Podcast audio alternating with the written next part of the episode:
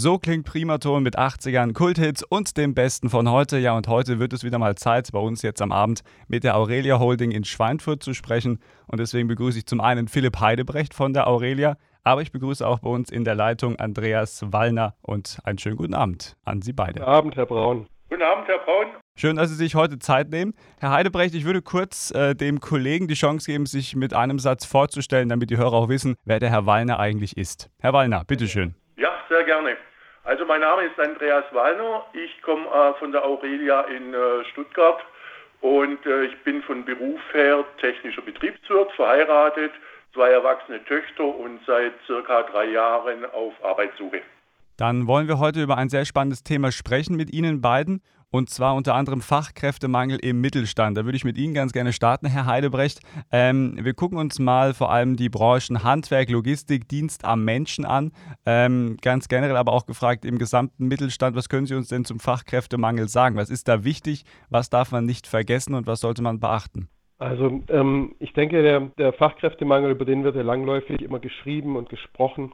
Ähm, und dem unterliegen sehr, sehr viele verschiedene Branchen, aber alle in einem unterschiedlichen Maße. Also wo wir äh, aktuell einen sehr, sehr deutlichen Fachkräftemangel spüren, ist natürlich Dienst am Menschen in Pflegeeinrichtungen, in Krankenhäusern, alles, wo wir quasi nah am Menschen arbeiten. Das sind äh, Berufe, die sehr, sehr stark gesucht werden, ähm, wo Fachkräfte dringend benötigt werden.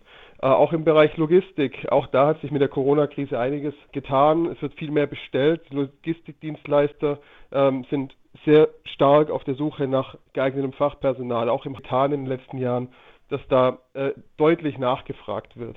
Ähm, wir haben vor allem im Mittelstand bei kleineren und mittleren Unternehmen einen großen, äh, einen großen Fachkräftebedarf. Äh, die Großunternehmen, äh, bei denen ist das aktuell eher weniger der Fall. Jetzt wollen wir heute ja auch auf eine mögliche Lösung gucken dieses Problems und da kommen Sie jetzt ins Spiel, Herr Wallner, und zwar die Lösung oder eine der Lösungen erfahrene Menschen. Dazu gehören Sie, so habe ich das zumindest verstanden, ja auch dazu. Ähm, und im Vorgespräch ist auch äh, klar geworden, man muss sich auch nichts mehr beweisen, denn sie haben ja auch die besten Voraussetzungen für einen neuen Job, denn sie haben gezeigt, was andere erst noch beweisen müssen. Sie haben also Erfahrung. Was können Sie uns dazu sagen? Was ist hier vielleicht ein wichtiger Aspekt, den unsere Hörer auf jeden Fall mitnehmen sollten? Ja, wir haben ja diese Erfahrung, wie Sie ja schon angewähnt haben, äh, in unserer äh, bisherigen äh, Berufslaufbahn gezeigt. Wir haben dem Arbeitgeber gezeigt, was, äh, wie leistungsfähig wir sind. Und äh, wir haben uns äh, ein gewisses Wissen angeeignet, auch Lebenserfahrung angeeignet, die wir ja gerne den Jüngeren weitergeben möchten, um hier auch ja, Nachhaltigkeit äh, zu kreieren, zu sagen, äh, äh, jüngere Generation, schaut her, wir sind diesen Weg gegangen, da haben wir verschiedene Irrwege gemacht, die wir euch ersparen wollen, ja. Mhm. Das setzt mal zum einen, ja. Und natürlich auch, dass wir für uns die Kommunikation kein Fremdwort mehr ist, wie ich jetzt schon eingangs erwähnt habe mit diesen Jüngeren, dass wir äh, das können, dass wir auch die Identifikation haben, um mit einem neuen Arbeitgeber mit in die Zukunft zu gehen, mit jüngeren wie auch mit älteren äh, Mitarbeiterinnen und Mitarbeitern. Das klingt ja erstmal alles sehr positiv und die Erfahrung, die spielt ja auch eine wichtige Rolle. Auf der anderen Seite, Herr Heidebrecht, auch ein wichtiger Punkt, den wir nicht vergessen dürfen. Es gibt leider immer noch mal Vorurteile gegen Menschen mit Erfahrung, die dann auch schon ja, älteren Alters sind. Ähm, aber wie kann man denn diese Vorurteile abbauen? Ja, also ich denke, die kann man, die kann man in erster Linie dadurch abbauen, indem man äh, es erlebbar macht, dass solche Dinge nicht zutreffend sind. Ja, ich denke, man muss auch mal ein bisschen zurückgucken, wenn wir uns anschauen, der, der klassische 50-Jährige von vor 10, 20, 30 Jahren und der 50-Jährige von heute, da liegen, da liegen schon Welten dazwischen. Heute sind die äh, 50-Jährigen, die, die orientieren sich vielleicht nochmal neu, die sind äh, sportlich aktiv, beruflich agil ähm, da ist es nicht so, dass die zum alten Eisen gehören. Ja, in den 90er Jahren war es gerade in Großkonzernen üblich, dass man mit 50, Mitte 50 in Vorruhestand gegangen ist. Das ist heute nicht mehr so.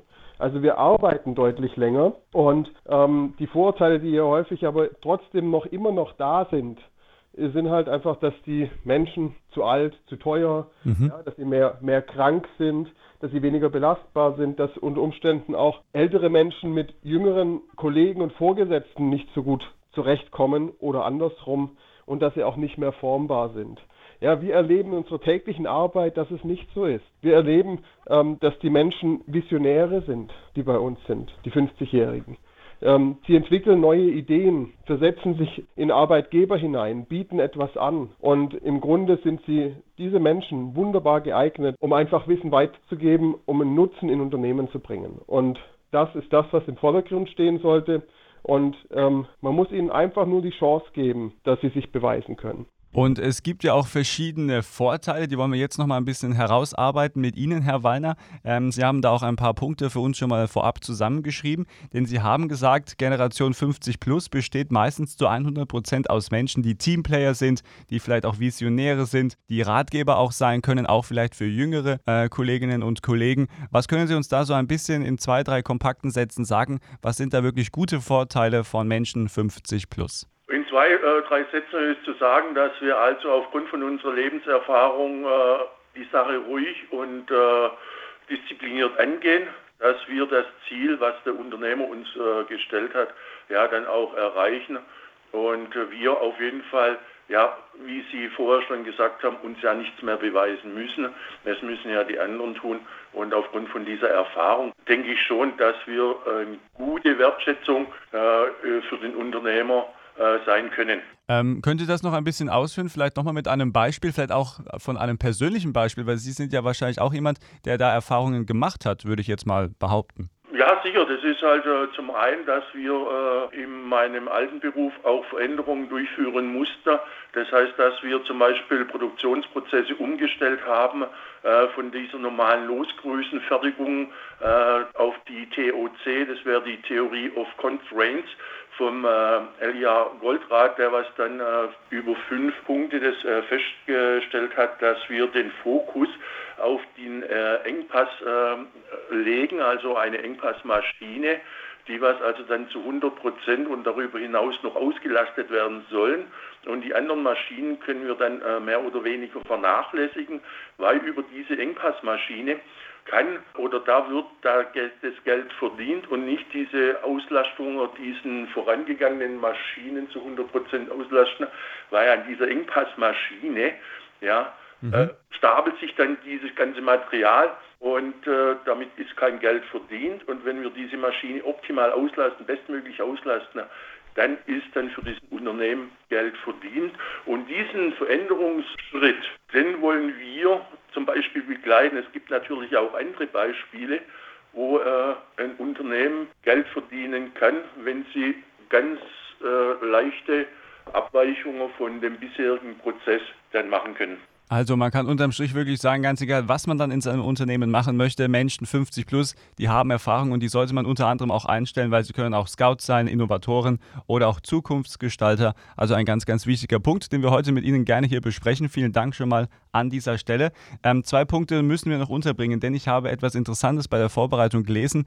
Ähm, Sie haben ein Zitat mitgegeben sozusagen. Die meisten Unternehmen, die nicht nur in Deutschland haben, irgendwo auf ihrer Internetseite das Wort Erfahrung stehen. Ähm, diesen Satz, diese Erfahrung, also man kann ja wirklich sagen, dass das schon einen ganz, ganz wichtigen Punkt spielt, oder Herr Heidebrecht?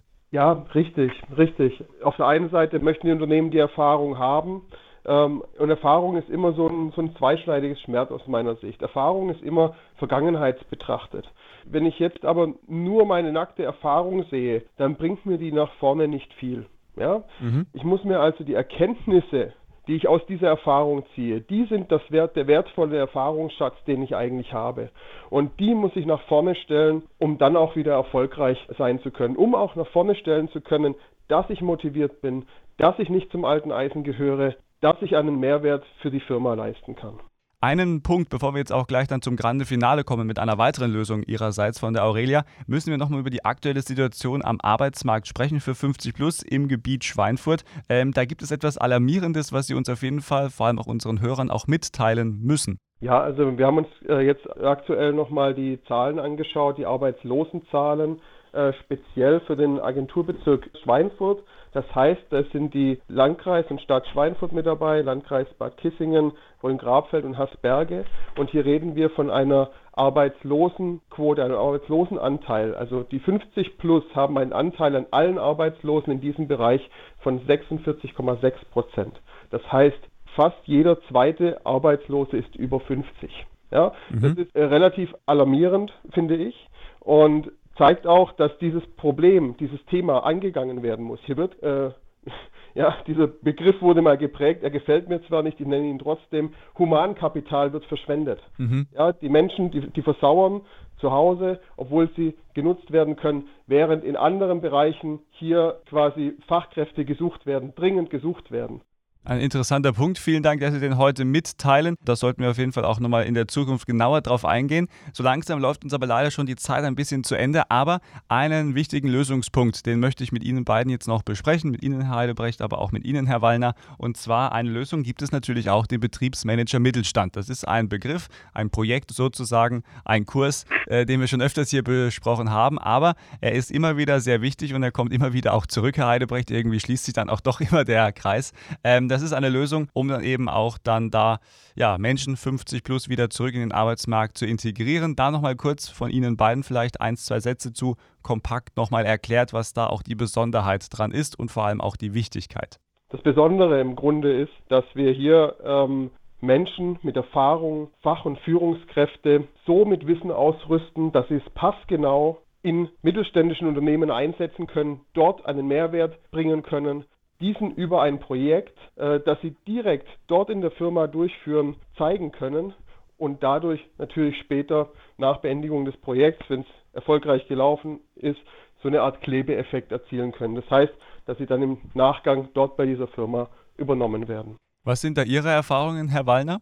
Ja, meine Erfahrungen sind die, dass also praktisch die Aurelia Folgendes anbietet, und zwar dieses äh, duale System. Das heißt, wir lernen äh, die theoretischen Kenntnisse nochmal neu auf neuen Wegen, ja, und haben dann die Möglichkeit, dies in einer Trainingfirma äh, umzusetzen, zu vertiefen und natürlich auch zu zeigen, dass wir für die Firma einen Mehrwert bedeuten können. Im Vordergrund steht für mich äh, dieser duale Aspekt, zu sagen, einmal die theoretische Grundkenntnisse, die was nochmal vertieft werden und dann diese Umsetzung in diesen Trainingbetrieb.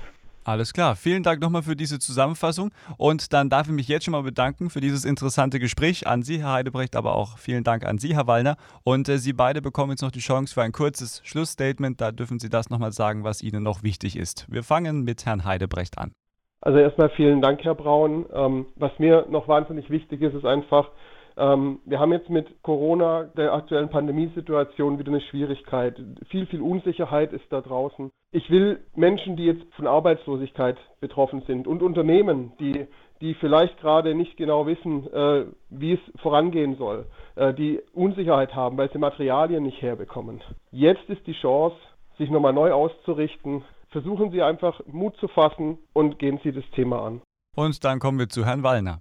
Ja, was möchte ich äh, sagen? Also die wo also Menschen, die was jetzt in die ähnliche Situation kommen aufgrund von dieser äh, äh, Transformation, Industrie und so weiter und so fort, die was also dann arbeitslos werden oder äh, nicht wissen, wie es weitergehen sollte. Kopf hoch, es gibt immer ein Türchen, wo man dann äh, entlang gehen kann und wenn dieser Weg nicht richtig sein sollte, dann sollte man einen anderen Weg äh, einschlagen und irgendwann kommt man zum Ziel, wo man sich dann wohlfühlt und zufrieden ist. Soweit meine beiden Gäste heute bei Primaton. Zum einen Philipp Heidebrecht von der Aurelia in Schweinfurt und zum anderen Andreas Wallner, auch von der Aurelia. Vielen Dank und Ihnen beiden alles Gute für Ihre weitere Arbeit. Vielen Dank, Herr Braun. Vielen Dank, Herr Braun.